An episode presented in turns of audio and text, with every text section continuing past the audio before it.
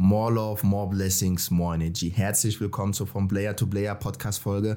Heute mit Alexandra Emmerling. Ich freue mich sehr, dass du da bist. Alexandra, ich übergebe dir das Wort. Stell dich doch einmal bitte vor. Hallo, danke für die Einladung. Ähm, ich bin die Alex, bin 23 Jahre alt und spiele aktuell für die Bayer Leverkusen Damen und ähm, komme gebürtig aus Darmstadt. Sehr, sehr interessant. Alexandra, ich kenne dich schon etwas länger, aufgrund dessen, weil wir auf der gleichen Schule waren, mhm. die Karl von Meilenberg Schule. ähm, wann hast du eigentlich angefangen, Fußball zu spielen und wo hast du Fußball ja. gespielt? Wo, da wirst du natürlich lachen, ne? ähm, ich habe, glaube ich, so, ich glaube, ich war sechs, sieben, mhm. ähm, habe ich bei TSG Wixhausen meinem Heimatort ähm, angefangen, Fußball zu spielen. Mhm. Ja, durfte man sich früher auch den einen oder anderen Spruch natürlich anhören, ne? Ähm, aber gut. Na gut. Da hast du mit sechs angefangen, genau. in diesem Verein Fußball zu spielen. Ja. Bei den Jungs? Ja, ja, genau. Jungsmannschaft, dann ging es auch erstmal so weiter, bis man dann auch quasi zu alt ist, ne? Mhm. Und ähm, gab ja noch oder die Möglichkeit für ein zweites Spielrecht für die Frauen. Das hatte ich dann auch. Oder bei den Mädels war das ja eher noch. Da bin okay. ich dann genau bei SG Egelsbach gelandet. Mhm. Also das heißt, du hast wirklich so viel Spielzeit mitgenommen, wie es ging. Ja, so in etwa. Ja, aber es ist, ja. muss man ja auch sagen, ist wichtig mhm. eigentlich auch für die Entwicklung von jemandem, der Fußball Voll. spielt. Ja, damals wird ja auch immer, das wird ja heute noch geraten, so lange wie es geht bei den Jungs zu spielen. Weil es einfach schneller, intensiver ist, mhm. ähm, robuster. Ähm, ja, aber gleichzeitig musst du ja auch irgendwann dann den Schritt rüber machen. Und es war dann auch eigentlich, eigentlich perfekt, so wie es dann war. Super interessant. Na gut, du bist dann, den, also hast dann den Verein gewechselt. Mhm. Wo bist du dann zum ersten Mal irgendwie so in Mädchenmannschaft gekommen? Und was für ein Verein war das? Und wie ist der Kontakt damals auch zustande gekommen? Mhm. Ähm, ich hatte schon, also während ich in Egelsbach ähm, im Verein war, war ich auch schon mal ja, bei dem einen oder anderen Verein für ein Probetraining. Ähm, um einfach mal so zu schauen, zu schnuppern, wie es so ist. Mhm. Ähm, bin dann zum, also ich war in Egelsbach tatsächlich schon in der Damenmannschaft. Sehr interessant. Vielleicht hatte ich da noch nichts zu suchen vom wie Alter. Alt war, aber, wie alt warst du da ungefähr? Ähm, also ich glaube, ich bin mit 15 ungefähr nach Frankfurt dann, zum ersten FFC Frankfurt und bis davor war ich halt bei Egelsbach. Ähm, mhm. Hab da quasi, auch lustig, wenn ich immer noch Bilder von früher sehe, also wirklich zwei Köpfe kleiner gewesen, ist auch verrückt, aber ähm, ja, von da bin ich dann weiter ähm, zum FFC. Ähm, da habe ich, glaube ich, dann auch damals ein Probetraining absolviert über meinen äh, Trainer in Egelsbach. Ist, glaube ich, irgendwie auch da so der Kontakt ein bisschen hergestellt worden, ähm, weil der sich da ein bisschen auskannte. Dann war ich dort ähm, für die U17. Mhm. Ähm, fürs Probetraining vor Ort und bin dementsprechend dann auch gewechselt. Allerdings damals mit der, ja, eher Voraussagung, okay, du wirst nicht viel spielen, behalt auch dein Zweitspielrecht bei den Jungs. Okay. Ähm, das ist besser für dich, dass wenn du dann quasi bei uns nicht im Kader bist, nicht spielen wirst, ähm, dass du dann bei den Jungs deine Spielzeit bekommst. Und ähm, das war dann auch erstmal so im ersten Jahr. Mhm. Ich war halt auch der jüngere Jahrgang, ähm, fast immer. Mhm. Ähm, dort auch. Und deswegen wurde das halt auch so ein bisschen eher in die Richtung ähm, gesagt, ne, dass wahrscheinlich mit der Spielzeit ein bisschen knapp werden könnte. Ja, aber dann war ich dort erstmal und dann kam es auch irgendwie ein bisschen anders. Okay. Tatsächlich. Wie, also was macht es mit einem jungen Menschen? Kannst du dich vielleicht auch zurückerinnern, wenn du irgendwie gesagt bekommst, ey, mhm. das wird von Anfang an nicht reichen, mhm. du musst dich noch ein bisschen weiterentwickeln. Kann man das als junge, äh, als, als junge Fußballspielerin ähm, auch richtig einschätzen? Oder was waren so deine Emotionen mhm. in der Zeit? Also ich muss sagen, ähm, für mich war trotzdem irgendwie direkt klar, ich mache das. Mhm. Ähm, also es war jetzt, für mich stand gar nicht im Raum, okay, gehe ich vielleicht doch woanders hin, versuche ich es überhaupt erst oder lasse ich es sein. Ähm, also ich weiß auf jeden Fall, dass ich damals einfach motiviert war, irgendwie auch so zu zeigen, ey, ja, okay, du denkst, vielleicht ist es mhm. noch zu früh für mich oder ich bin zu jung oder mhm. selbst wenn die älteren Spieler mir dann vielleicht was voraus haben, ich schaue einfach mal, ne? ich lasse mich so ein bisschen ins kalte Wasser mhm. oder ich springe so ins kalte Wasser und gucke einfach mal. Und ähm, ja, wird schon irgendwie werden. Ich glaube, so war ein bisschen meine Einstellung in dem Moment. Ähm, gleichzeitig bin ich auch, glaube ich, also allgemein würde ich behaupten, dass ich eine sehr gute Selbstreflexion habe, mhm. ähm, wo ich auch echt dankbar für bin, mhm. weil ich glaube, das ist ein sehr wichtiger Punkt. Und auch für einen selbst, für die Entwicklung sehr wichtig. Und ich glaube, dass ich damals auch tatsächlich schon ja, sehr gut einschätzen konnte, wann ich wofür bereit bin. Und so war das dann auch. Und irgendwie bin ich auch jemand, der den Konkurrenzkampf liebt. Ich finde das. Sehr, sehr gut ja, gesagt. Also, ist unheimlich wichtig, ja. Ja, absolut. Ich habe es auch anders erlebt. Also im ersten Jahr dann hatte ich diesen Konkurrenzkampf, habe es auch geschafft, mich ähm, reinzuspielen, immer mehr Minuten, immer mehr Minuten bekommen und dann so zur Rückrunde auch dann von ja, der Bank quasi in die Stammelf gerutscht.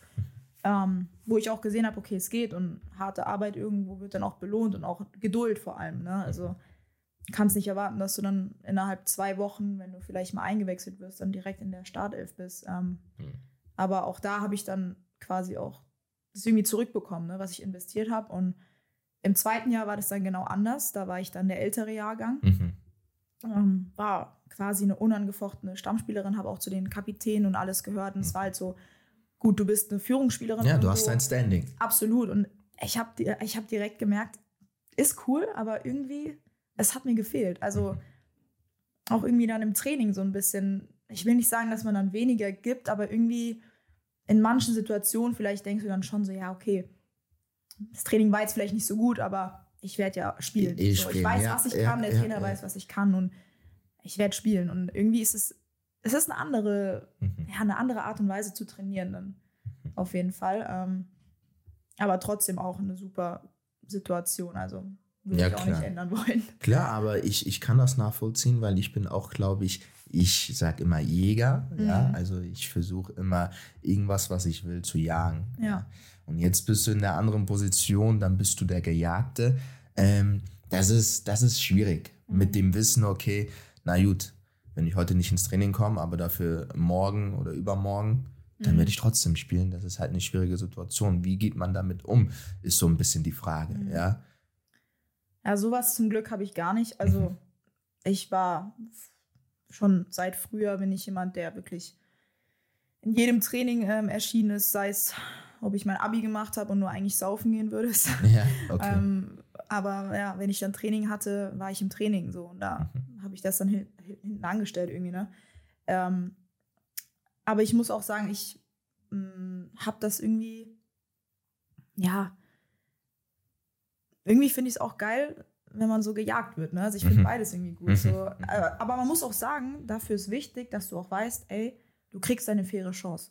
Ja. Weil ja, das habe ja, ich auch ja, schon erlebt. Ja, ja, ja, ähm, Ah, das, das ist krass. Es ist, also ja, es stimmt, so. es stimmt, es, es stimmt sind zwei einfach. unterschiedliche Dinge. Entweder du trainierst und du ackerst und du machst das, was du machen musst, um dahin zu kommen, wo du auch hin willst und wo du auch in dem Moment vielleicht noch nicht bist. Mhm. Und wenn du es schaffst, aber dann deine faire Chance nicht bekommst und Boah. quasi das nicht gesehen wird, was bringt dir das dann? Mhm. Also, für wen, klar, du machst das für dich, aber ganz ehrlich, jeder Mensch ist da irgendwie auch dann, ja, irgendwann fühlst du dich ein bisschen verarscht vielleicht und ähm, Motivation lässt nach und, und, und. So, und dann bist du irgendwie vielleicht auch nicht mehr der Spielertyp, der du sein willst, mhm. obwohl du nicht mal wirklich was dafür kannst. Das stimmt. So, und damals war das so, zum Glück kann ich sagen. Ich, hab, ich wurde immer belohnt. Mhm. Ich habe gearbeitet, ich habe meine Leistung gebracht, ich habe mich entwickelt. Und es war in jeder, also es war in jedem, äh, in jeder Etappe quasi, die ich hatte, U17, dann zweite Mannschaft. Ich war ja immer ein jüngerer Jahrgang, erste Mannschaft dann auch. Und ich musste mich quasi immer irgendwo durchkämpfen. Später auch, mhm. als ich nach Meppen bin und und und. Immer in jeder Mannschaft quasi war es bei mir so, dass ich erstmal erstmal wirklich ackern musste, bis ich dann wirklich eine Chance bekommen habe. Und vielleicht auch, bis ich dann wirklich auch auf meinem Level war. Mhm. Ähm, ich habe ja, hab ja wirklich eben gerade gelacht oder lachen mhm. müssen wegen Nico mhm. und auch wegen dem Aspekt, dass er mal dein Trainer war mhm. äh, im Verein und dann auch in der Schule. Ähm, wir hatten die Situation auch. Ja. Also, äh, ja, stimmt, ich, der hat doch auch euch trainiert, ne? Ja, auch eine Zeit, aber es war halt, das war U17 und dann war mhm. der Nico Co-Trainer bei uns. Ähm, und dann hat er euch trainiert. Und was ich in dieser Zeit sehr geschätzt habe, mhm. der Nico hat uns, ähm, oder beziehungsweise wir haben manchmal zusammen trainiert mhm. in der Halle. Ja, was mhm. ich sehr, sehr geschätzt habe, weil du als junger Spieler nicht solche Berührungspunkte hast mit dem Frauenfußball. Mhm. Und ab dem Moment war es für mich zumindest nochmal klarer, ähm, Frauen können echt gut kicken. also wenn du davor gedacht hast, äh, ja, so und so, nein. Also das war so für mich. Krass, aber ich glaube, ja, auch interessant, dass du das so wahrnimmst. Ja, ja. Oder wahrgenommen hast. Auch. Ja, nee. Das war so, also der erste Moment, wo ich gesagt habe, wow, Ball mhm. hochhalten, krass. Technikübung auch läuft. So, ja. Alles richtig, genau. richtig stark. Nein, nicht so, sondern. Ja, nein, ich aber dass das du, weißt du, mhm. diese Vorurteile, die vielleicht auch im Männerfußball irgendwo mhm. da sind, wurden in dem Moment, wenn wir immer mit euch äh, trainiert haben, wurde das zu 100% abgebaut. Mhm. Ja. Und ich hatte dann auch manchmal die Situation, na gut, haben sie gefragt, ja, Ochi, morgens Frühtraining, wo warst du? ja. das gab's dann nicht, weil Nico war da. Immer so, ja. Und dann später nachmittags kommst du aber ins Training. Äh, ja, Nico, heute Morgen, ja, ich weiß auch nicht. Arzttermin, Nico. Ja, das, das war, deswegen musste ich darüber lachen. Mhm.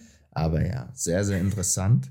Ähm, und du hast dann letztendlich was gemacht? Hast du einen Realschulabschluss gemacht, Abitur. dann Abitur? Boah, hast du da richtig eingebuttert in der Zeit. Mhm. Ich wünschte ein bisschen mehr, es war echt knapp, aber mhm. Im Nachhinein ist man immer schwer. Wirklich, heute sage ich, hätte ich eine Woche, heute, wenn ich es nochmal machen könnte, ich würde es nochmal machen. Einfach ja. nur eine Woche früher anfangen zu lernen. Einfach nur, um es wirklich besser zu machen, weil mhm. damals dachtest du wirklich so, boah, Schule, äh, und heute denkst du so anders. Mhm. Das ist halt einfach alles eine Zeitsache und ich war halt jemand, weißt du, eine Bibi und so, die haben ja auch ein Einser-Abi gemacht. Mhm. Aber die haben sich dann halt auch wirklich viel häufiger noch hingesetzt als ich. Mhm. Obwohl die den gleichen Alltag wahrscheinlich hatten, aber ähm, waren vielleicht dann irgendwie ein bisschen standhafter, ne? Oder motivierter auch in der Hinsicht. Mhm. Bei mir war nur so, ja, Fußball, Fußball. Ich musste schon nicht so machen. Mhm. Also ich wollte, ich, mir war immer klar, ich mache trotzdem mein Abitur, egal was kommt, aber mh, hm, ich wünschte, ich hätte es einfach ein bisschen besser gemacht trotzdem. Mhm. Ja. Mhm. Na gut, haben wir jetzt diese ganze Phase so ein bisschen durch. Mhm. Was kam danach? Danach kam Bank. Mhm. Jahrelang Bank sitzen in der ersten. Okay. Und dann kam Mappen.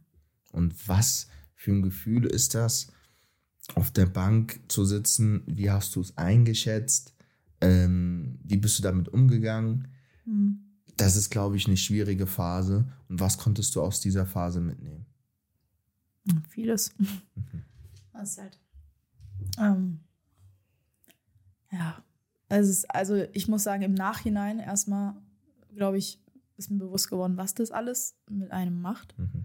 Auch vor allem mit der Psyche. Also mhm. ich glaube, das war mir in den jungen Jahren, weil es war ja wirklich, ich bin ja in die erste Mannschaft reingekommen und war ähm, nicht mal 18. Ich glaube, mit 17 war ich schon in der ersten und dann kurz vor den 18 Jahren das Abi gemacht und dann war quasi erstmal nur noch Fußball. Mhm. Ähm, habe ich auch für mich selbst so entschieden gehabt, ich will erstmal nur Fußball spielen, nichts anderes machen. Ähm, für ein halbes Jahr hat das geklappt.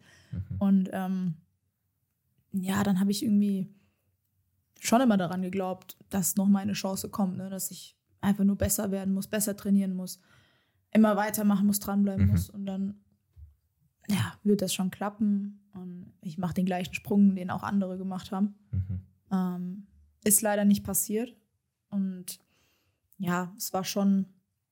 Ich finde auch immer, es ist ein bisschen die Art und Weise, wie wird damit umgegangen, wie geht ein Trainer damit um, wie gehen deine Mitspieler damit um mhm. und wie gehst du selbst natürlich damit um. Aber mh, mm, ich finde immer, sobald du merkst, dass du keine faire Chance mehr bekommst, mhm. passiert was in dir und mhm. ja, irgendwie ist es, ich glaube, es begleitet dich auch im Nachhinein auch noch sehr. Das hat es mich auch, bin ich mir ziemlich sicher. Ähm, aber währenddessen war es wirklich, also es hat einem das Herz zerrissen gefühlt. Also wirklich jedes Wochenende, jedes Spiel, wo du, selbst wenn du fünf Minuten reinkamst, selbst das hat dir das Herz zerrissen, weil das ist irgendwie so ein bisschen wie so, ja, du kriegst so noch so, weißt du, den letzten Krümel irgendwie so hingeworfen, mhm. um irgendwie zufriedengestellt zu werden, was du natürlich nicht bist, aber es ist auch nicht wirklich die Wertschätzung, die du dann erwartest oder vielleicht auch benötigst und ähm, ja, war wirklich also eine ganz harte Zeit äh, in meiner Karriere, sage ich jetzt mal. Ja, glaube ich dir. Wie war deine mentale Gesundheit vielleicht in dieser Zeit? Kannst du das so ein bisschen reflektieren? Damals noch gut. Mhm. Mm. Also ich habe auch gemerkt mit den Jahren, äh, bin ich immer mehr Kopfmensch geworden, als ich es damals wahrscheinlich auch schon war, aber noch nicht in dem Ausmaß. Aber darf ich dir auch sagen, warum? Mhm. Weil du keine Zeit hattest. Das System, in dem mhm. du drinnen warst, hat dir keine Zeit gegeben, Kopfmensch zu werden, meines Erachtens. Mhm. Weil alles so durchgetaktet ist mit dem Training, mit der Bahn, mhm. mit dem anderen Training, mit Hausaufgaben Safe, machen, ja. mit Heimfahrt. Du hast nicht viel Zeit, ja. drüber nachzudenken. 100 Prozent, glaube ich auch. Auch einfach ja, du hast auch viel weniger Sorgen zu der Zeit. Ja. Du musst noch nicht deine eigene Miete zahlen, ja. ähm, dein eigenes Essen kaufen ja. oder, weiß nicht, dich mit sonstigen Sachen beschäftigen. Also es ist damals ja immer so ein blöder Spruch gewesen, dass man die Schule noch genießen soll. Mhm. Aber es ist wirklich ein bisschen so, ne? Auf einmal kommt danach ja ein ganz anderes Leben auf dich zu und du veränderst dich dann auch wirklich als Person, entwickelst dich in eine ganz andere Richtung vielleicht, die du selbst auch gar nicht erwartet hast vielleicht. Also mhm wahrscheinlich habe ich vor fünf Jahren nicht gedacht, dass ich der Mensch heute bin, der ich dann heute bin. Mhm. Ähm, und ja, das war also damals bin ich mir ziemlich sicher, dass es meine Psyche noch nicht so ganz, ja, zumindest nicht akut beeinträchtigt hat. Mhm. Ähm, erst dann wirklich so zum Ende hin, mh, mm, wo ich dann auch gemerkt habe, okay, ich muss was verändern, weil sonst, also, das wirst du so nicht mehr lange durchziehen können und mhm irgendwo gehst du dann auch kaputt daran. Also es für hm, weiß nicht, außenstehende Leute ist es vielleicht dann nur Fußball und das Leben ist doch noch so viel und, mehr, aber ja, das ist das Problem. Man nicht, genau. ja, und aber in dem Moment ist das ja dein Leben. Leben. Und es ist halt, muss ich aber auch sagen, so ein negativer Aspekt an dem Ganzen, weil es ist tatsächlich so, es gibt auch noch ein anderes Leben, ja, aber das vergisst du ziemlich schnell dann, ähm, was du auch irgendwo musst, weil sonst kannst du, glaube ich, auf dem Level nicht ähm, bestehen. Mhm. Und ähm, ich habe erst im Nachhinein dann gemerkt, was das alles mit meiner Psyche gemacht hat. Auch der Jugendbereich, auch schon die U17, die zweite Mannschaft, unter welchem Druck du da stehst, allgemein im Fußball immer zu funktionieren, egal was mit dir passiert, was in deinem Leben passiert, ähm, wie dein Tag aussah. Ich glaube, das unterschätzen die Leute ziemlich und das habe auch ich unterschätzt und zu dem Zeitpunkt war mir das noch nicht bewusst und das habe ich für mich auch erst in den letzten zwei Jahren extrem reflektiert mhm. Mm, und mir überhaupt erst bewusst werden lassen, was da so passiert. Mhm. Was man für normal hält, es aber gar nicht ist. Ja. Das verstehst du erst, wenn du dich mhm. wirklich mal mit dem normalen Leben beschäftigst, mhm. Also, dass es nicht normal ist, wie viel Abweisung du beispielsweise durch diesen Sport in deinem Leben erfährst. Ja. So viel Abweisung, behaupte ich, ähm, erlebst du im privaten Leben nicht. Es ist ja quasi eine wöchentliche mhm. ähm, Enttäuschung, Abweisung, ähm, die du erlebst. Ähm. Von einer Sache, die du liebst. Ganz also, es ist genau. jetzt nicht so nur irgendwie nebenbei, sondern genau. du du liebst den Fußball. Die an erster Stelle steht. Und, und da sagen sie, ja. nee. Und du opferst deinen ganzen Alltag, auch damals schon in der U17. Wir waren nicht jedes Wochenende Party machen oder äh, konnten da irgendwie alles machen, was unsere Mitschüler gemacht haben. Nee, wir hatten ein Spiel, Training und dann war auch schon wieder Montag, beispielsweise. Mhm. Und also Dinge, die du irgendwie dann, ja, nebenher sein lässt, ähm, um quasi genau da hinzukommen. Und wenn das nicht funktioniert, ja, dann denkst du dir schon mal so, boah, scheiße. Und irgendwann kommst du auch an den Punkt, lohnt sich das wirklich? Will ich das noch machen? Mhm. Ähm, aber an dem Punkt bin ich auf jeden Fall auch gekommen. Mhm. Ganz klar. Das, das kann ich nachvollziehen. Hatte ich auch irgendwie mhm. die Situation. Und dann ist ja immer so ein bisschen die Frage, ähm, wie gehst du damit um und ähm, welche Leute sind in deinem Umfeld und mit wem sprichst du? Also, wie hast du das gemeistert? Mit wem hast du mhm. gesprochen?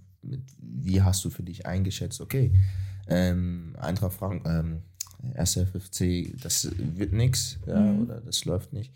Ähm, ja, ich gehe den nächsten Step, ja, weil da brauchst du Menschen, um das vielleicht zu erkennen. Und ich hatte immer damals die, das Gefühl, in Hessen gibt es nichts Größeres als Eintracht. Im Fußball ja, gibt es nichts Größeres als damals erste, FF, erste FFC. Mhm. So, wirklich. Ja. Du hast gedacht, wenn du nicht bei der Eintracht spielst, bist du schlecht oder beim mhm. ersten FFC vielleicht. Ja, war so. Und ähm, dann zweifelst du halt so ein bisschen auch an dir.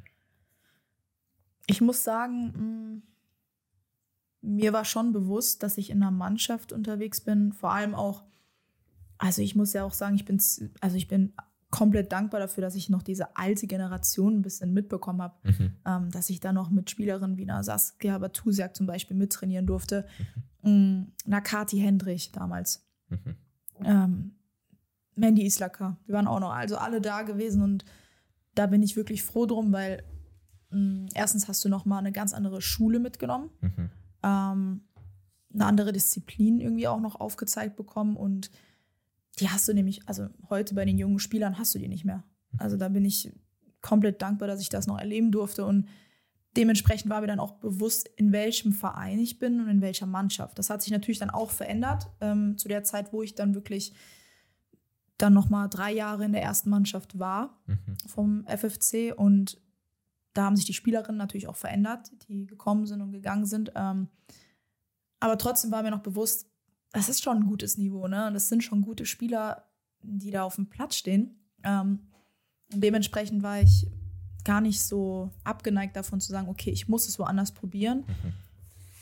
Aber ich muss sagen, ich war, ähm, ja, ich hatte schon ein bisschen Bedenken dabei, zum Beispiel in die zweite Liga zu gehen. Oder okay. ja, vielleicht zu einer Mannschaft, wo ich vielleicht nicht so daran glaube, dass die so tollen Fußball spielen oder oder, weil du bist es halt ganz anders gewohnt, ne? wenn du bei FFC Frankfurt spielst, mittrainierst. Das ist, hat schon ein gewisses Niveau, ne? Mhm. Und ähm, dann musst du dir bewusst machen oder du musst dir bewusst werden, wenn du jetzt den Schritt gehst, dann wirst du erstmal was anderes erleben, was anderes haben. Aber du weißt auch irgendwo, du musst das machen, weil anders wird es nicht funktionieren. Du musst spielen. Im Fußball Du musst einfach nur spielen. Ja, egal Anders, ob im Jugendbereich oder absolut. in der ersten Mannschaft. Das ist das A und O. Du musst spielen. Komplett. Ein Training ist nicht vergleichbar mit äh, einem Spiel. Niemals. Ja, weil auch das Mindset ein anderes ist und ja. äh, du musst halt, ich sag mal immer so, es gibt Trainingsweltmeister und es gibt Wettkämpfer. Mhm. So, klar ist das Training wichtig und ähm, alles drum und dran, aber im Wettkampf, durch den Wettkampf wirst du am Ende des Tages irgendwie gescoutet oder Voll. auch kriegst das Angebot oder sonstiges. 100 Prozent. Deswegen ist es sehr, sehr wichtig. Auch sehr interessant, mhm. dass du da so offen und ehrlich drüber sprichst.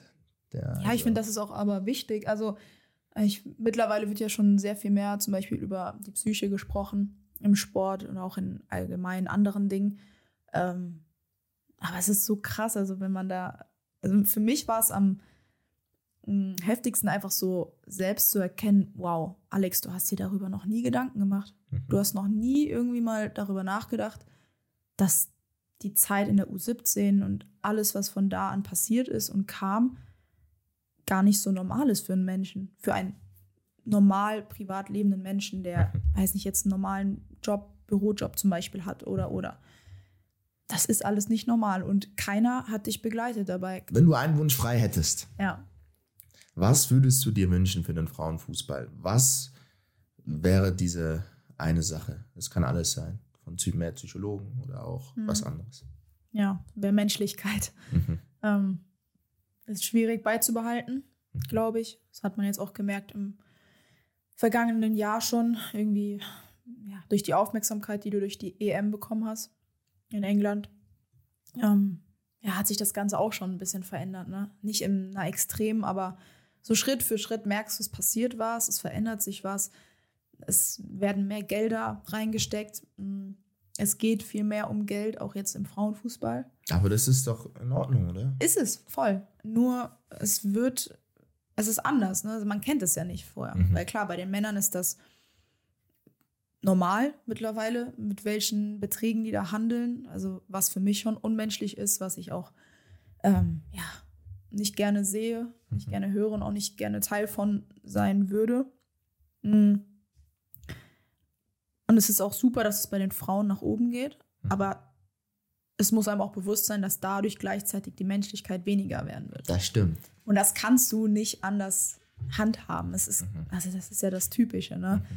Geld und äh, Menschen, ja, verändert sie komplett und es ist ja das klassische Thema irgendwie. Ne? Das hast du ja überall. Ja, mm. Nicht nur im Fußball. Und genau so, genau. Und dementsprechend wird es auch im Fußball dann der Fall sein, dass je mehr Geld irgendwie Thema sein wird, desto weniger wird es um den Menschen gehen. Und ähm, es ist ja auch Teil des Sports, muss man sagen, dass es weniger um den Menschen geht, als eher um die Nummer und den Spieler und die Spielerin, die du bist. Ähm, ja, und ich glaube, dass es jetzt in den immer mehr und mehr quasi auch abflachen wird. Mhm.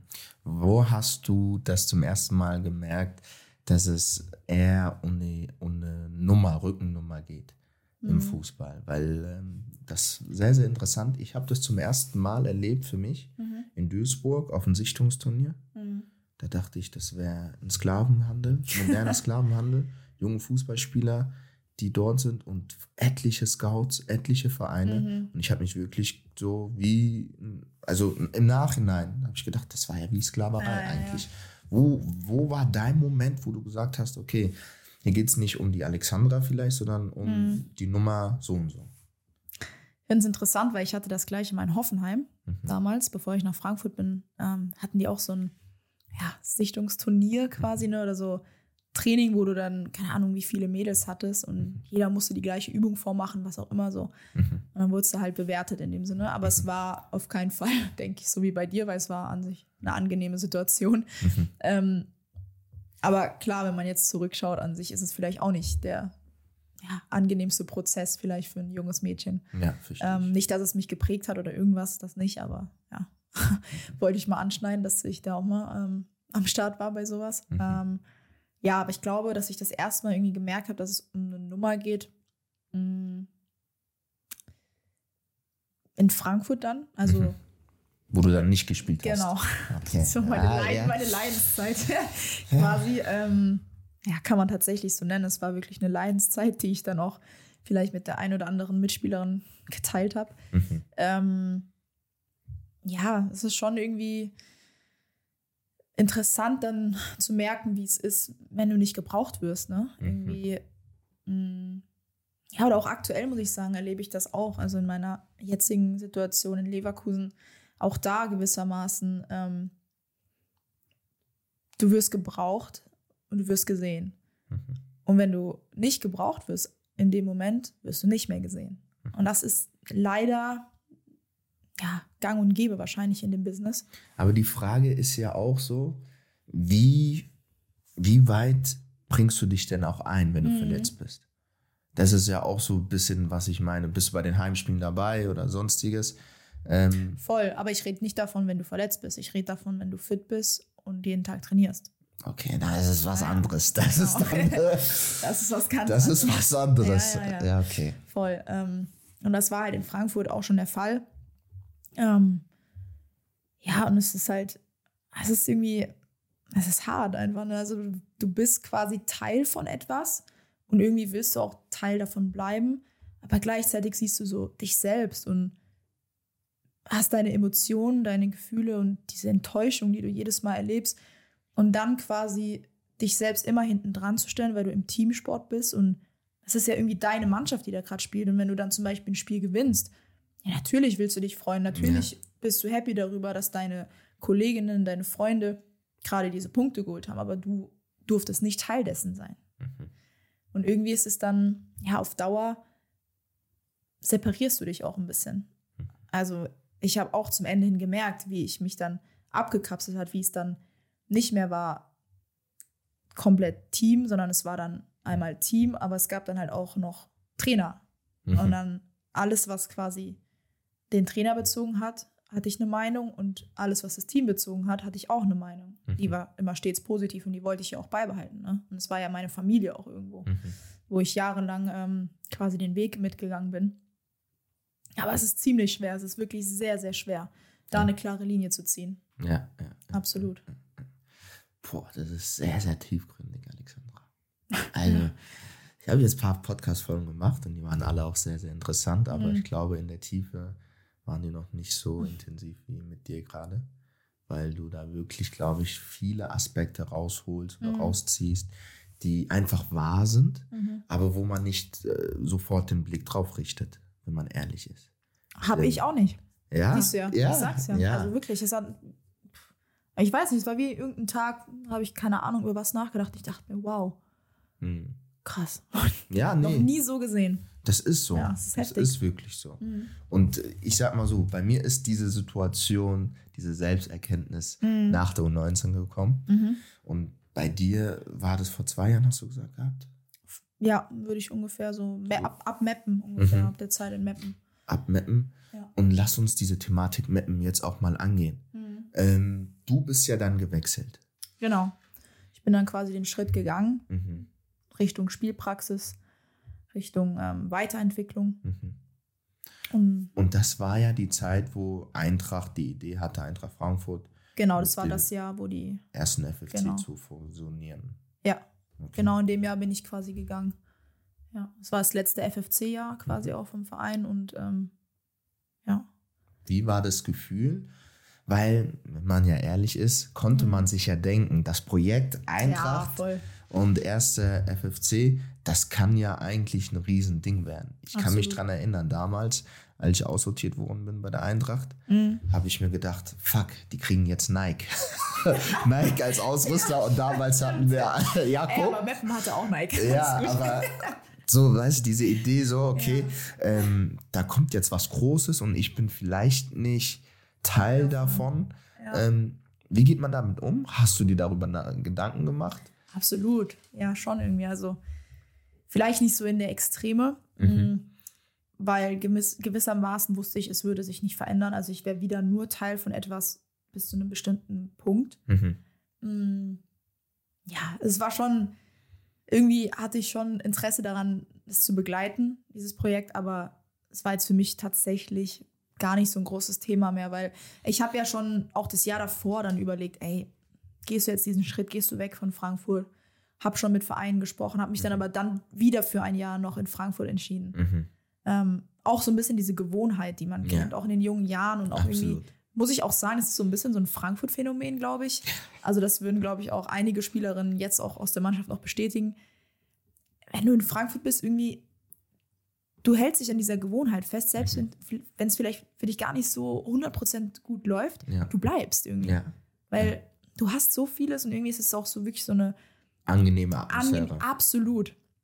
Auch Frankfurt, die Stadt, wenn man wirklich mal hier gelebt hat, Mhm. dann versteht man auch, was die Leute hier an Frankfurt lieben. Mhm. Weil wirklich, wenn du ja irgendwo anders bist und erzählst was von Frankfurt, äh, die gucken nicht alle nur fragend an und denken sich, wie kann man denn die Stadt irgendwie äh, toll finden? Ja, So. das stimmt. Ähm, und so ist es auch mit diesem Verein gewesen. Also ich war, ich habe mich so wohl gefühlt, es war wie, wirklich wie eine zweite Familie und ähm, ja, ich bin da quasi aufgewachsen, ne, in dem Sinne. So meine Jugendjahre habe ich ja da komplett verbracht und ähm, ja, dann bin ich aber den Schritt gegangen Mhm. nach Meppen. Ähm, auch lustig, weil wir die noch, äh, in, es war ja äh, zum ersten Corona-Jahr, also Ja. wir hatten ja quasi den Lockdown, dann wurde die Saison noch zu Ende gespielt mit Frankfurt Mhm. und dann bin ich gewechselt und da hast du ja dann erstmal zwei, ein, ja, sagen wir, ein Jahr komplett erstmal mit Corona zu tun, Ja, ne? mit Testungen und, und, und. Ähm, und das letzte Spiel mit der zweiten Mannschaft von Frankfurt war gegen Meppen tatsächlich, Ach bevor so. dieser Lockdown stattgefunden hatte Okay. ähm, und die Saison abgebrochen wurde. Mhm. Dadurch ist Meppen auch aufgestiegen und da haben wir tatsächlich, ich glaube, 8-1, 8-2 gewonnen gegen Okay. Meppen.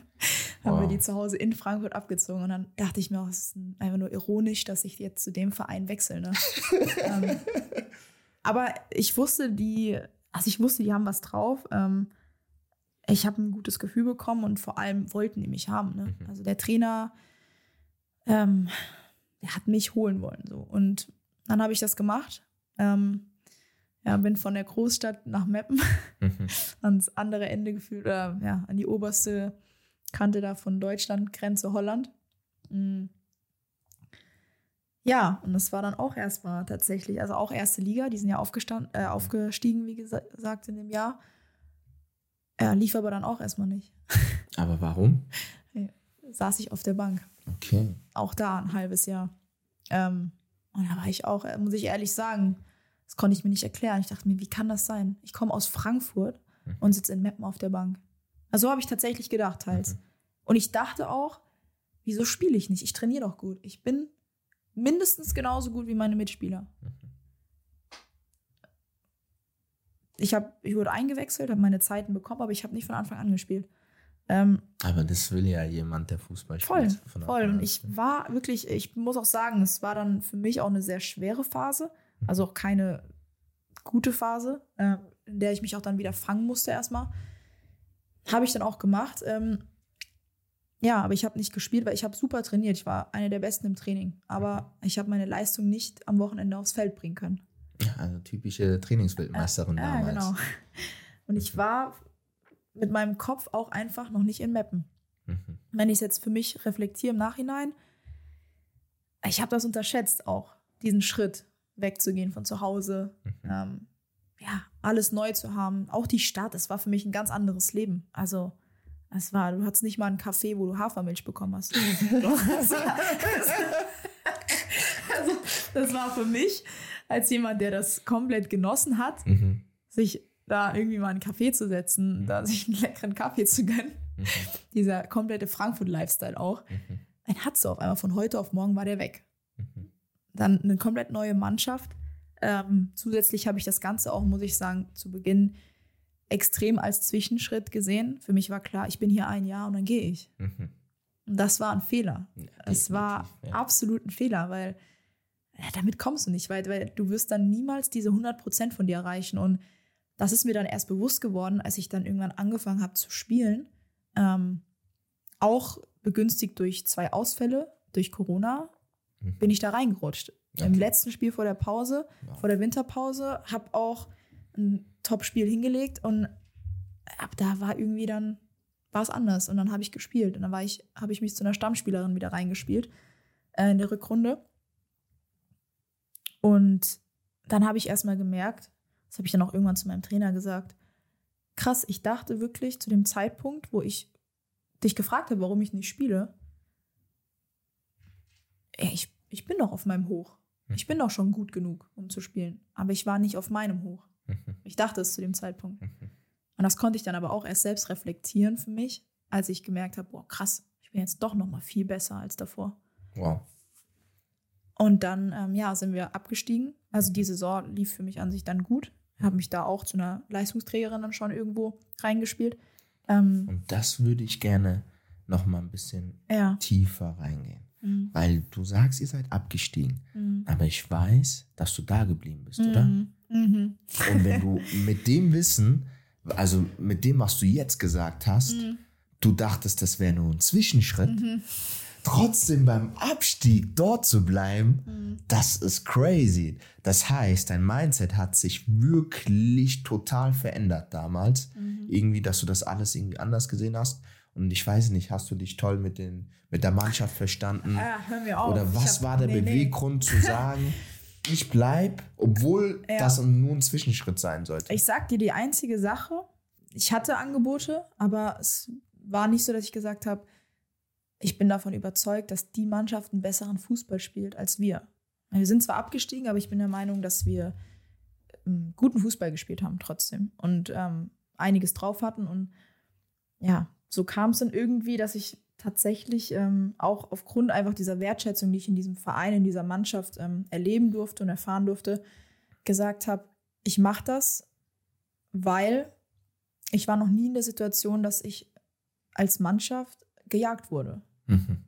Es war klar, wir werden um den Aufstieg spielen und jede Mannschaft in der zweiten Liga wird uns jagen. Mhm. Und ähm, dann habe ich mir das Ganze durch den Kopf gehen lassen. Ich wusste, der Trainer, der setzt zu 200 Prozent auf mich, ähm, der Verein und jeder schätzt mich und ja, ich kann mich auch in der zweiten Liga dann vielleicht in den Fokus spielen. Ähm, also habe ich es einfach gemacht und ja, am Ende war es die beste Entscheidung, die ich hätte treffen können und ähm, habe alles richtig gemacht und so habe ich dann auch irgendwo, irgendwo gesehen, vielleicht ist es manchmal dann auch richtig, da zu bleiben, wo du auch wirklich vielleicht gesehen wirst und ja, und auch einfach gehört wirst. Mhm. Und es war also bisher das beste Gefühl, was ich erleben durfte, tatsächlich, weil ich dort erst gelernt habe in Mappen, was Wertschätzung bedeutet und wie sich Wertschätzung anfühlt. Und ähm, ja, da werde ich dem Verein auch für immer dankbar für sein. Also Mappen ähm, ja, hat bei mir einen sehr großen Stellenwert auf jeden Fall, der Ja. auch bleiben wird. Das ist, das ist echt interessant zu hören, Ja. dass jemand äh, diese Thematik Wertschätzung so hervorhebt, weil ich finde, das macht schon einen großen Unterschied, ob ich irgendwo in einem Verein bin, wo ich wertgeschätzt werde. Mhm. Und ähm, es ist auch meines Erachtens ein elementar wichtiger Faktor, um sich weiterzuentwickeln. Mhm. Auch als Spieler oder Spielerin, ja, da letztendlich den nächsten Step zu gehen. Denn wenn ich weiß, ich werde wertgeschätzt für das, was ich mache, bin ich auch eher bereit, noch mehr zu geben. Auch Risiken ich- zu gehen. Ja, und Ja, wenn ich und, und wenn ich äh, bereit bin, eher mehr zu geben, dann entwickle ich mich auch individuell weiter. Mhm. Das hast du ja dann getan nach diesen Jahren. Dann seid ihr ja aufgestiegen, oder? Voll, ja, genau. Also wir haben eine super, eine brillante Hinrunde eigentlich fast gespielt. Wir haben ein Spiel verloren und der Rest war ähm, ja also quasi durchmarschiert.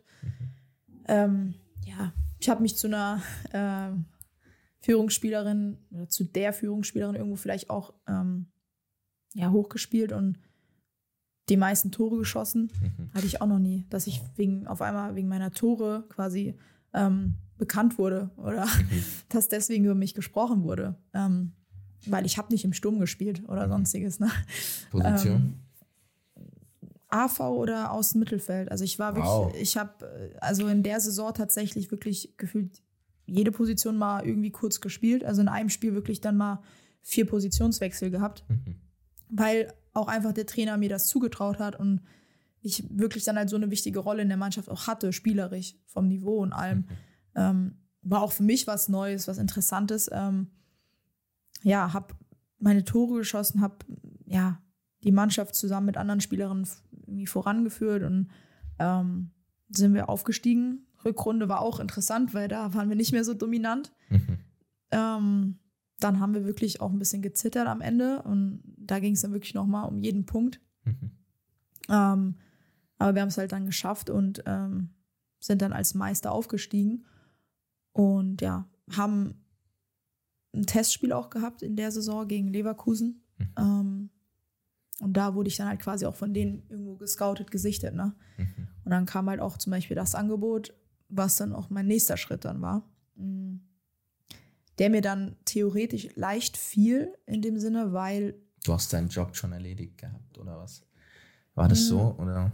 nee, es war eher, ich bin ja genau deswegen nach Meppen gekommen. Mhm. Ich wollte ja, dass ein Verein mich sieht und möchte. Mhm.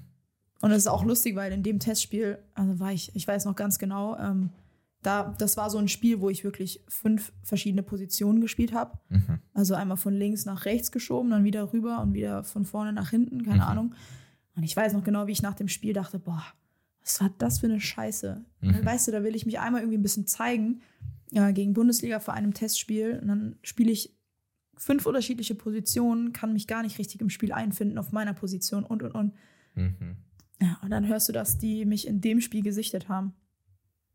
Da dachtest du auch so irgendwie, ja gut, die Welt steht irgendwie verkehrt, aber ähm, Ich glaube glaub aber, Alexandra, das ist eher, weil du eine gute Vorleistung davor schon irgendwie dir ja, ja, mit Sicherheit hast. auch. Auf jeden Weißt du? Fall. Du hast Ja, ein Fundament geschaffen, absolut.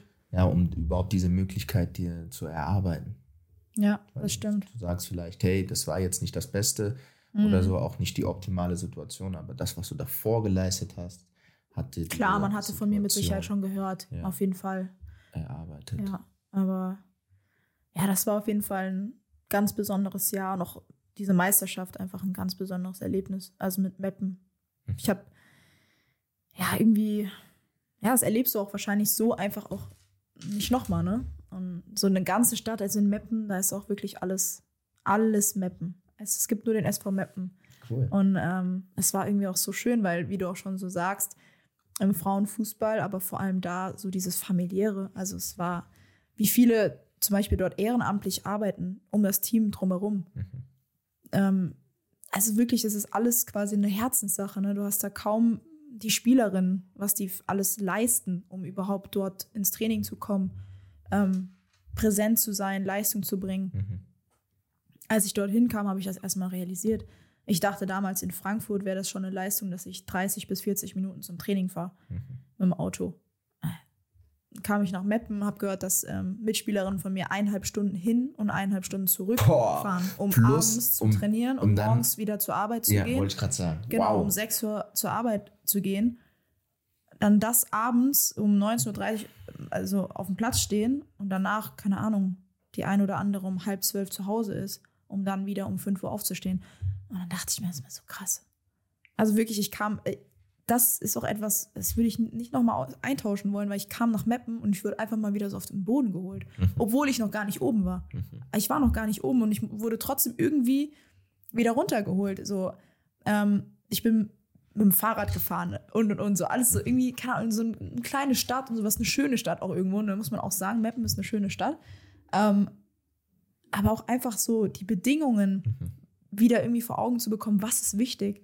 Ähm, keine Ahnung, sei es Materialien, sei es, ähm, keine Ahnung, die Mitarbeiter und und und. Ne? Also irgendwie, oder du hast auch gesehen, wie viel du für alles arbeiten musst. Das war auch irgendwie so schön zu sehen, die Entwicklung, die Wertschätzung, die du auch bekommen hast, sobald du Leistung gebracht hast. Wir Frauen, wir, es wurde auch anerkannt.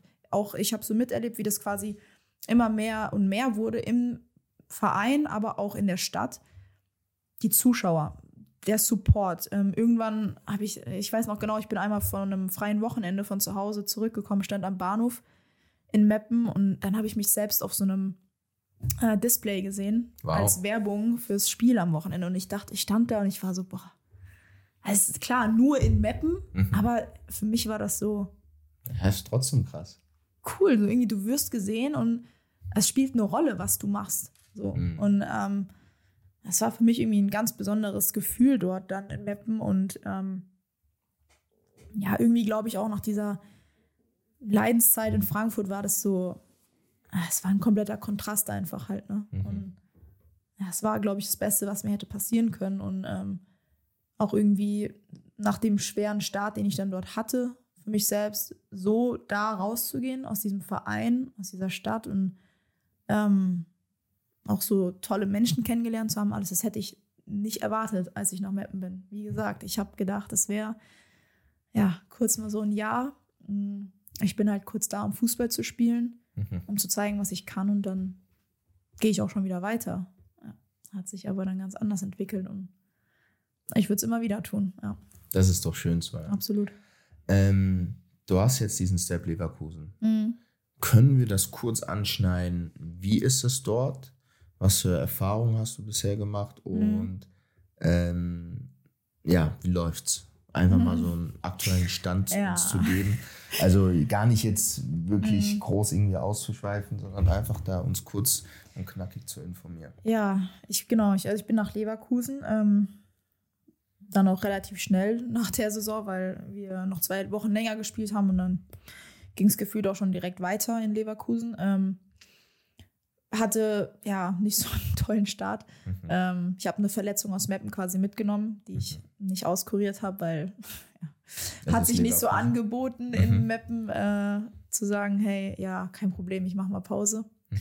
Ja, habe ich leider dann ähm, mir was Chronisches da reingelaufen. Ähm, Mhm. Gut, aber gehört irgendwo dazu. Und dann hatte ich aber das Problem, dass ich das leider noch ein bisschen auskurieren musste in Leverkusen. Das heißt, ich konnte nicht die ersten zwei, drei Trainingseinheiten direkt mitmachen, sollte dann zumindest mal wieder laufen gehen können. Dann hatte ich einen Fahrradunfall. Ah ja, das habe ich ja mitbekommen. Ja, mir ja mit äh, fetter Platzwunde und und und. Mhm. Ähm, das heißt, dann war ich auch erstmal noch mal eine extra Woche raus. Mhm. Ähm, ja, auch da schon, dann waren wir in Mexiko, Mhm. hatten wir eine Marketingreise. Ähm, da durfte ich zum Glück mitfliegen. Ähm, aber ich durfte ja keinen Sport machen, nicht spielen. Ähm, Spiel vor 20.000 Zuschauer, was man auch vielleicht hätte gerne mitgenommen. Mhm. Ja, so also irgendwie alles ja, direkt schief gelaufen. Ne? Ähm, in einem neuen Verein, wo du ja irgendwie dich direkt einfinden willst, die ersten Schritte mitgehen willst, dich ja auch irgendwo präsentieren musst, neu bist, ähm, dich mit den Leuten auch irgendwo anfreunden musst. Ähm, Mhm. ja, war nicht einfach, hat mich auch ähm, ziemlich runtergezogen. Also auch einfach psychisch natürlich ähm, war das sehr viel für mich dann. Ähm, aber auch da habe ich mich dann Schritt für Schritt wieder rausgekämpft, habe ähm, ja, meine Zeit gebraucht, bis ich dann auch irgendwie Richtung mein Level gekommen bin. Ähm, aber auch da habe ich es irgendwo geschafft. Ähm, lief dann verletzungsbedingt ganz gut. Also andere haben sich verletzt, meine ich. Und das mhm. war dann für mich halt positiv in dem Sinne, dass ich dann mal drei, vier Spiele äh, von Anfang an machen durfte. Dann wieder auf der Bank, mhm. Mm, sobald die Stammspieler halt wieder fit waren. Ähm, dann hatte ich das jetzt im Winter wieder. Also nach der Winterpause irgendwann war wieder so eine Situation. Mhm. Auch wieder drei, vier Spiele gemacht, von Anfang an wieder auf die Bank. Ähm, ja, auch nicht einfach. Anders als in Frankfurt damals, als in Meppen.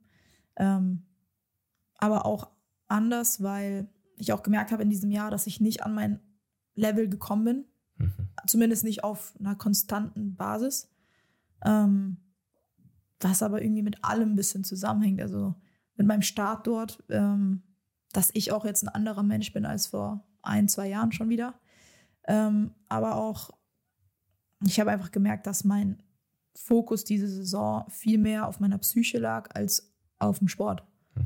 oder auf meiner Leistung, weil ich so viel Fokus auf meine Psyche quasi legen musste.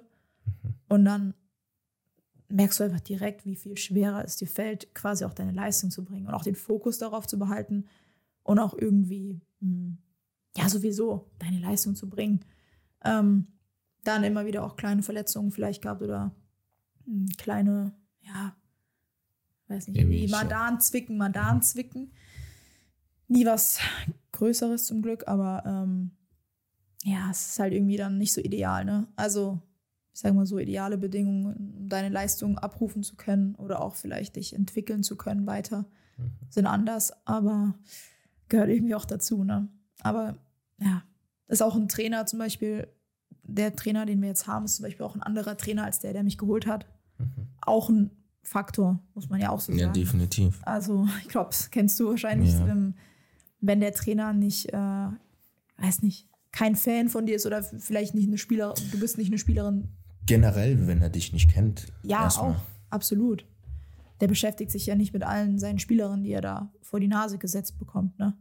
Und in Meppen zum Beispiel hatte ich einen Trainer, der mich komplett gewertschätzt hat, der gesehen hat, was ich kann, der auch sehen oder noch mehr aus mir rausholen wollte und auch getan hat, wo ich auch wirklich für immer dankbar sein werde, dass er mir komplett vertraut hat und auch einfach mir diese Zeit auch vielleicht gegeben hat, die ich gebraucht habe, ähm, und das ist also, da habe ich auch erstmal gemerkt, wie wichtig das ist. Und jetzt auch wieder diesen Kontrast zu sehen, das ist brutal. Also, was das ausmachen kann, auch so, wir haben es eben auch äh, einmal angeschnitten gehabt, wenn du gewertschätzt wirst und wenn du eine Rolle spielst, dann ähm, kannst du viel mehr Risiken gehen.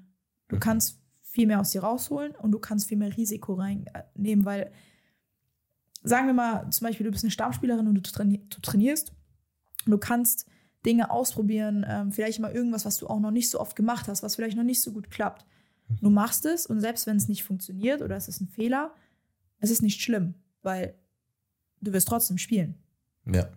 Aber das ist ja aber auch ein brutales Wissen. Ganz genau.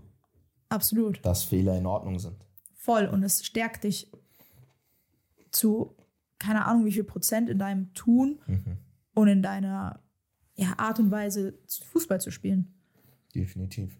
Aber jetzt nimm jemanden, der auf der Bank sitzt, der immer darum, vielleicht sogar, wenn alle fit sind, darum kämpft, im Kader zu sein. Mhm. Ähm, oder auch darum kämpft, überhaupt mal eine Chance zu bekommen, eingewechselt zu bekommen und und und. Mhm. Ja, dann frag mal so jemanden, ob der im Training eher darauf schaut, dass er Hauptsache nichts falsch macht mhm. und bloß keine Angriffsfläche bietet oder mhm. ob die Person sagt, nee, ich spiele so, wie ich könnte und wie ich glaube, ich kann so spielen. Mhm. Also ich von mir aus, von mir aus kann ich sagen, ich mache es nicht. Ich, darf ich ich gehe keine Risiken, ja. Darf ich kurz genau diese Thematik. Ich hatte Trainer U19 letztes mhm. Jahr. Sind am Riederwald gelaufen, zurück, gelaufen. Ja. Gegen Ende kam er dann zu mir und hat zu mir gesagt: Hier, Ochi, du machst zu viele Fehler. Mhm. 18, 19, der, der Trainer hat zu mir gesagt, ich mache zu viele Fehler. Mhm. So, und es hat sich auch oftmals dann in der Spielzeit wieder gespiegelt. Ich laufe zurück und bin irgendwie ganz Zeit in Gedanken, ich mache zu viele Fehler, wie, mhm. wie stelle ich das ab? Und dann bin ich in der U7 gewesen, Richtung äh, Hausen, äh, von Schäfflerstraße, bin nach Hause gefahren und in der S-Bahn habe ich immer noch diesen Gedankengang gehabt, ich mache zu viele Fehler bin damit eingeschlafen, aufgestanden, wieder zum Training und das war Krass, immer in meinem Kopf. Ja. Und irgendwann bin ich am nächsten Tag, war das gleiche, bin ich nach Hause gefahren und dann hatte ich ein Interview von Klopp. Mhm. Mir irgendwie äh, gelesen oder gehört, ich weiß nicht mehr. Und das hat meinen Blickwinkel auf Fehler, Blickwinkel auf Fehler total verändert. Mhm. Zu 100 Prozent. Kloppo selbst hat mal gesagt gehabt, jeder Fehler ist eine neue Chance. Und das habe ich gelesen oder gehört und ich sage, wow, stimmt eigentlich. Wenn ich also jetzt irgendwie den Ball verliere, wenn ich einen Fehler mache, habe ich ja wieder die Chance, den Ball wieder zu holen und bin vielleicht dadurch sogar in einer besseren Ausgangssituation als zuvor. Mhm. So habe ich gedacht. Da habe ich gesagt, wow, krass. Stimmt. Also das heißt, natürlich bin ich jetzt keiner, der sagt, unbedingt Fehler machen. So, aber wenn es passiert, ist nicht schlimm. Seitdem denke ich so, weil ich dann auch einen neuen Trainer hatte, der mir das bestätigt hat. Der kam dann aus Leipzig mhm. und unsere Philosophie war mhm. teilweise, wir geben den Ball, den wir haben, dem Gegner, mhm. um ihn im weiter vorne zu gewinnen, um näher am, am Tor, Tor, zu sein. ja. Also diese, dieser Gedankengang, Fehler zu machen und dass es was Schlechtes, wurde da nochmal irgendwie in meinem Kopf teilweise so wegradiert. Ich mhm. habe da in dem, bei dem habe ich dann auch immer gespielt, ich hatte keine Angst vor Fehlern. Ich habe gesagt, okay, wie ist meine Gegenreaktion, wenn ich einen Fehler mache? Bin ich dann Kopf unten oder bin ich mit dem Kopf oben und hole mir den Ball, egal was das wieder. Voll, so. ja. Und das ist, das ist dann halt, was mir so wirklich. Aber als er davor das gesagt hat, habe ich gesagt, ah, Fehler, oh, da wollte ich nicht mhm. mehr den Ball annehmen, habe ich am liebsten mit einem Kontakt gespielt. Ja, genau. Weißt das du? ist es ja. So, du machst einmal den Fehler und dann wird dir gesagt, ja, denk bloß nicht in der nächsten Situation wieder daran. Ja, mhm. herzlichen Glückwunsch, was passiert? Ja, denkst, bevor genau, dieser Ball genau. gespielt wird, ja. weißt du schon, oh, ja, gleich verliere ich den Ball wieder. Ja, und das engt dich ein in deiner Qualität. Voll. Ich hatte auch total, also muss ich sagen, als ich nach Leverkusen kam, das weiß wahrscheinlich auch fast gar keiner, außer der Sportpsychologe wahrscheinlich, was ich für eine Angst hatte, ähm, bezogen oder je nachdem, mit wem ich in der Mannschaft war. Also je nachdem, wer neben mir stand, habe ich mich so klein gemacht. Dabei, also musst du überlegen, ich komme ja aus Meppen. Mhm. Ähm, die, der Name aus der zweiten Liga in der Saison. Mhm. Ähm, klar, natürlich nur zweite Liga im Vergleich zur ersten Liga, mhm. aber trotzdem so kannst du eigentlich sagen, ey, ich zeige euch jetzt, dass ich auch in der ersten Liga mithalten kann. Mhm. So hättest du da eigentlich reingehen müssen. Ich ja. bin mit dem kompletten Gegenteil reingegangen. Ich habe mich klein gemacht. Ich, ich kann dir nicht mal sagen, warum. Also, vielleicht ist es auch ein bisschen meine Natur, dass ich allgemein ein Mensch bin, der ja, sich nicht gerne profiliert. Mhm. mhm. Ähm, aber so in der Art selten, selten. Ich kann, also wirklich, ich, wenn dann leise, wenn dann für mich selbst, mhm. aber öffentlich ist schwierig, aber und man muss das machen, ich weiß mhm. das. Und dass es irgendwie auch einen komplett weiterbringen kann, ähm, auch. Aber das war so krass, weil ich da wirklich, also entweder stand rechts neben mir die eine Spielerin mit dem Namen mhm. oder die Spielerin. Wusste ich, die ist zum Beispiel, wir machen eine Spielform, wo es ums Dribbling geht. Mhm. So eine kleine, enge Spielform, drei gegen drei, was auch immer, mit Verschieben und und und. Und ein Fokus ist da auf jeden Fall Dribbling, weil sonst kommst du nicht vorbei, kommst du nicht durch, was auch immer. Mhm. Und dann wusste ich so, boah, scheiße, rechts neben mir meine Mitspielerin und links, ja, deren Stärke ist beide das Dribbling. Mhm. Und dann stehe ich da, meine Stärke ist jetzt nicht unbedingt vielleicht das Dribbling so. Ich mhm. bin eine Spielerin, die hat, weiß nicht, ich bin so ein komplettes Ding eher so, ne? Mhm. Ja, und dann denke ich mir, fuck.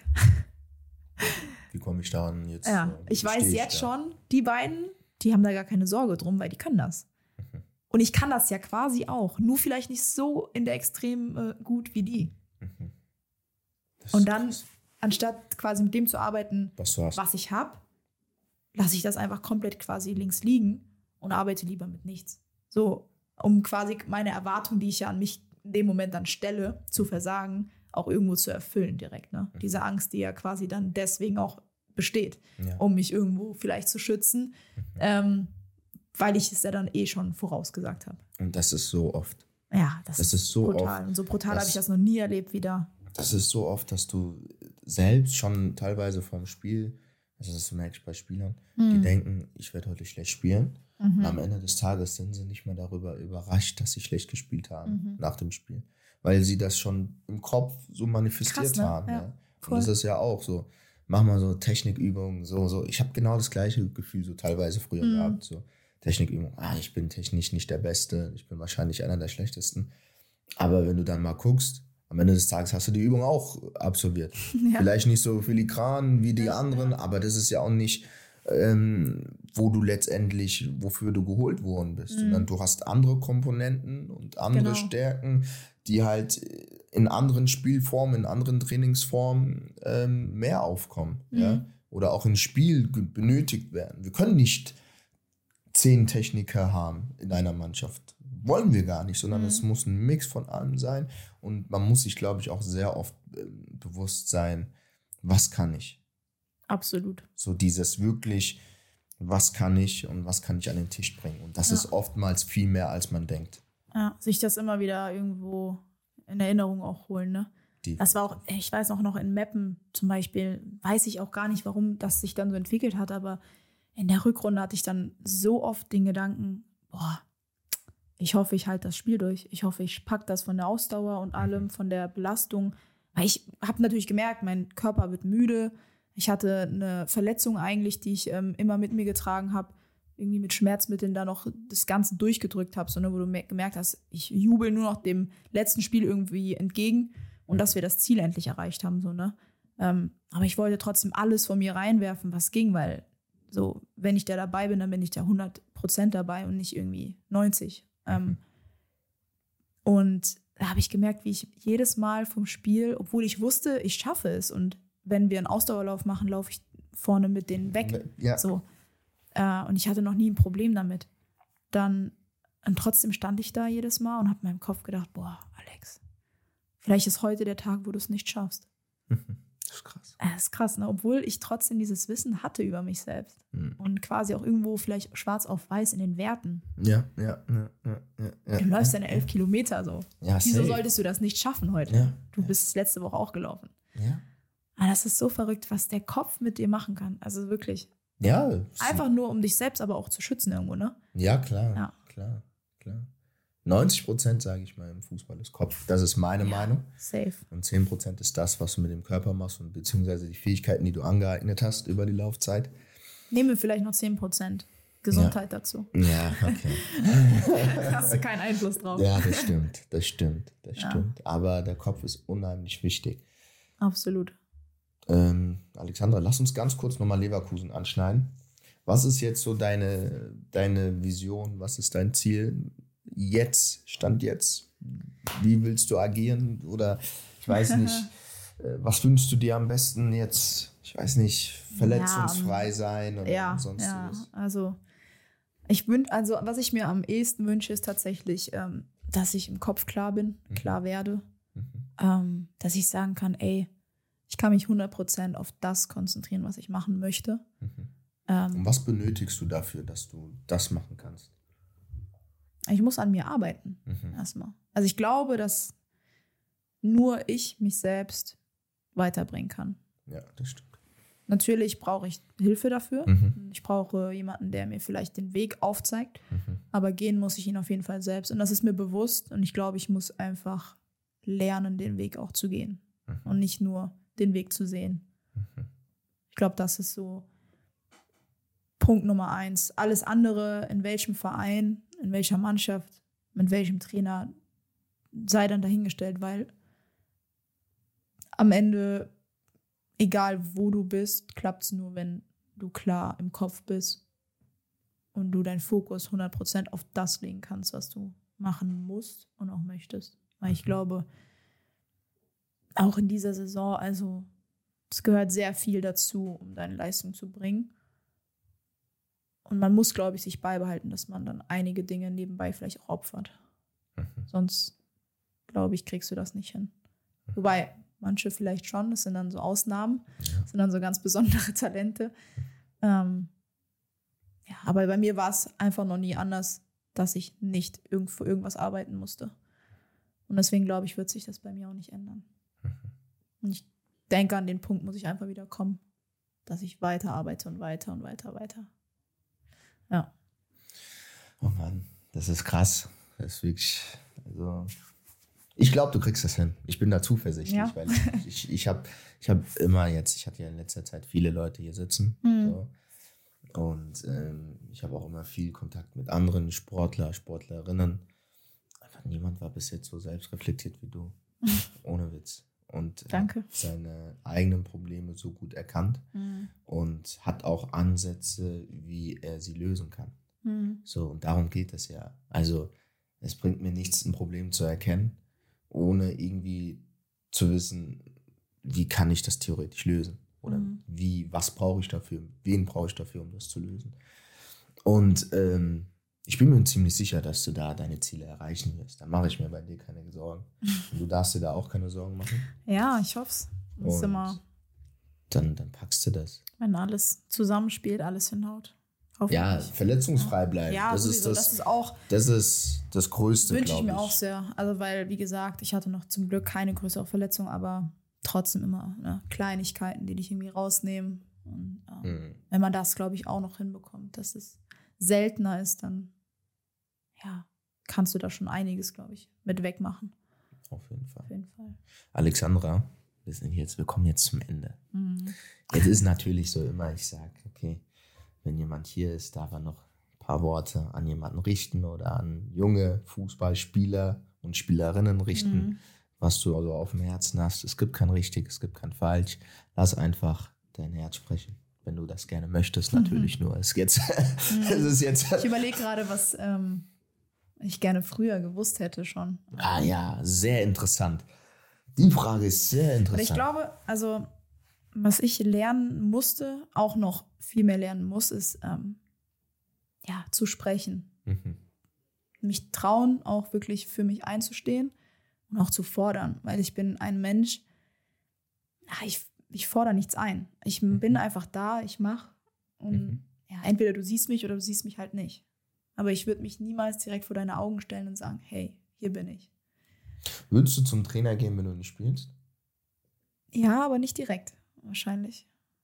Wie nicht direkt. Also, also habe ich auch schon gemacht, aber ich hätte es sehr viel häufiger machen müssen. Okay, verstehe. Theoretisch das Schlauste und ich beneide jeden, der es macht, der nach jedem Spiel, wo er nicht gespielt hat, zum Trainer geht. Mach's. Ganz ehrlich, nerv ihn, mach, mach einfach. Was hast du zu verlieren am Ende? Wahrscheinlich gar nichts.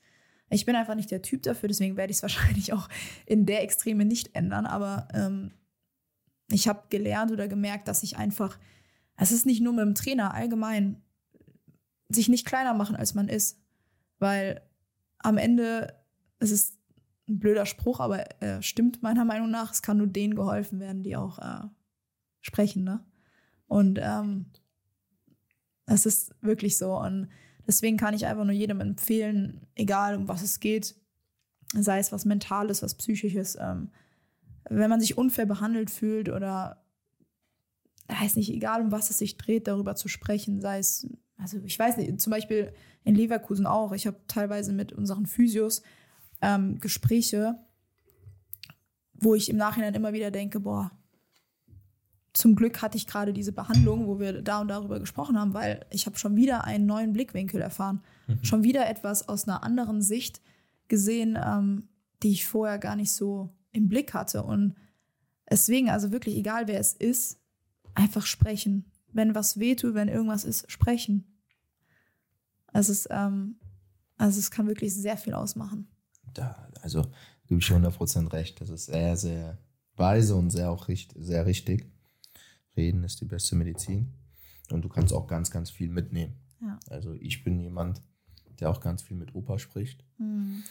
Und wenn du so mit einem Opa sprichst, der schon mal ein paar Jährchen alt ist, dann kriegst du Mhm. halt auch eine andere Sichtweise auf andere Sachen. Absolut, ja. Und deswegen finde ich das super, dass du auch das an die jungen Menschen gerichtet hast. Und das ist vielleicht auch eine Thematik, die wir früher nicht so wahrgenommen Mhm. haben. Ich war jetzt auch nicht äh, der Erste, der vor der Kabine stand, aber irgendwann habe ich es gerafft. Mhm. So, weil die anderen machen es auch. Genau, So, ja. Und es benötigt halt Mut, so, und auch Ja. vom Kopf die Reife her. Natürlich, was und wie sagst du es? Ja, die Art der Ein, Kommunikation. boah, wichtiger Tipp. Rede niemals über andere. Ja, Niemals, du gehst niemals zum Trainer und sprichst über andere Spielerinnen. Du nimmst, Ja. egal wen er bevorzugt, wer es eigentlich nicht verdient hätte in deinen Augen, du gehst nicht dahin und nennst einen Namen, weil es geht immer nur um dich. Das Ja. war Ja. ganz wichtig. Aber das ist ja aber auch, ähm, glaube ich, grundsätzlich ähm, so, so, so ein, für mich, ich weiß nicht, vielleicht bin ich jetzt so, aber ist klar für mich. Mhm. Weil ich gehe dahin, Aber nicht für jeden, glaube ich. ich gehe dahin und rede, weil ich nicht gespielt habe und nicht, wer dran schuld ist, dass ich nicht Mhm. gespielt habe oder wer für mich gespielt hat. Das ist für mich grundsätzlich klar, sondern die Frage ist, kann ich in ein Gespräch ohne Emotion reingehen, Mhm. um ein konstruktives Ergebnis zu Genau. erzielen? Und das ist das Schwierigste, denn die meisten Spieler und Spielerinnen, die mit Emotionen in dieses Gespräch gehen, weil sie sauer sind, weil sie Mhm. wütend sind, weil sie traurig Verlieren sind, meistens. sie verlieren sich in den Emotionen Mhm. und bekommen dann ein Gespräch heraus, was sie eigentlich, ein Ergebnis heraus, was sie eigentlich gar nicht wollten. Mhm. Die wollten nicht wissen, warum spiele ich nicht, beziehungsweise was muss ich tun, damit ich nicht spiele. Ja. Aber dann sagen sie, ja, das und so und so und werden auf einmal so. Und dann haben sie, wissen sie am Ende des Tages gar nicht, warum sie nicht gespielt haben oder was sie verändern müssen. Aber haben 20 neue Infos, die sie gar nicht verarbeiten können. Ja, Absolut. voll. Und das ist so, was ich gelernt habe. Ich fand das so interessant. Du hast in irgendeinem Video hast du mal gesagt, äh, also auf Instagram in einem Reel hast du gesagt, ähm, bezüglich Konkurrenzkampf. Das Mhm. fand ich, das habe ich mir gemerkt, weil du meintest, dass äh, wieso sollst du auf jemanden neidisch sein? So Mhm. da, wo eine Spielerin auf deiner Position gerade ist und da willst du doch hin. Also Ja. du willst ja, wenn du spielen willst, dann hat sie dir ja irgendwas voraus in dem Moment, wo du ja dann quasi hinwollen müsstest, Mhm. um auch zu spielen. Ja. Das heißt, eigentlich müsstest du doch sagen, ey, geil, Mhm. da will ich auch hinkommen. Ja. Ja. Das habe ich mir gemerkt so, weil es Definitiv. trifft tatsächlich, es trifft zu, ja. Mhm. Und wenn man das, glaube ich, für sich verinnerlicht hat, kann man auch sehr viel für sich mitnehmen, mitnehmen für solche Situationen. Mhm. Ja, das stimmt. Aber es ist halt auch am Ende des Tages ein Prozess, bis du das verstehst, Absolut, ja. bis du diesen Blick Auch nicht einfach, bekommst. Ist nicht einfach. sagen, ja. Ist nicht einfach. Ja. Und äh, das wird auch so, selbst das, was du gesagt hast oder das, was ich gesagt habe, wird nicht jeder auf, äh, auf Anhieb ähm, verarbeiten können oder auch Mhm. nachvollziehen können, was wir jetzt hier meinen. Aber vielleicht in zwei Jahren, wenn er durch eine gewisse Situation gegangen ist und wieder diese Podcast-Folge Mhm. hört, mit Alexandra Emmerling, wird er sagen, boah, da war doch mal was. Ah, Und dann ist es schon lehrreich gewesen. voll. Alexandra, es war mir eine riesengroße Ehre. Ich danke dir, dass du hier warst im Vom Player to Player Podcast. Ähm, und ich hoffe natürlich, dass wir irgendwann mal nochmal eine Folge aufnehmen. Und hast du noch was zu sagen zum Schluss? Eine Sache noch. Ja, Das gerne. Echt, dies, äh, es ist echt wichtig, dass man, also es ist wirklich heutzutage schon besser und es wird immer mehr und mehr, aber also wirklich, es ist total okay, wenn man sich ähm, mit seinen mentalen Problemen, mit seiner Psyche nicht alleine auseinandersetzt, sondern sich da irgendwie Hilfe holt oder drüber spricht. Und ähm, ich glaube, das ist ganz wichtig für die nächste Generation auch irgendwie, dass man Definitiv. ähm, sich dessen bewusst wird und es auch sich bewusst macht. Ja, ich sage immer, es ist okay, nicht okay zu sein. Absolut. Hast du recht. Das Amen. trifft's gut. Guter Abschluss. Ja, also bewertet diese Folge auf jeden Fall mit fünf Sterne. Ich würde mich freuen, die Alexandra auch. Ähm, heute, diesmal gibt es aber auch so ein kleines Special. Also das heißt, eine Folge, ein Teil wird auf YouTube zu sehen sein und der Rest kommt auf Spotify. Also, more love, more blessings, more energy. Es war mir eine Freunde, Freude. Dankeschön. Alexandra, du bist super, super, super nett, super toll hier. Wirklich, das war eine der besten äh, Podcast-Folgen bis jetzt, ohne Witz. Danke. Das Also. freut mich zu hören. Und was sagst du denn eigentlich jetzt zum kommenden, kommenden Frauenturnier? Es kommt immer wieder was. Ah, hör mir auf. Ja, Katastrophe, oder? Ja. Das müssen wir halt übertragen. Machen wir hier Comeback Motivation. Oh, das wäre wild. Das wäre wild. Das wäre wild. Ja, wenn du noch irgendeinen Sponsor findest, sag Ja, das, ja, ohne Witz. Mal gucken. Ohne Witz. Glaub mir, ich finde da was. Ja, ich bin gespannt.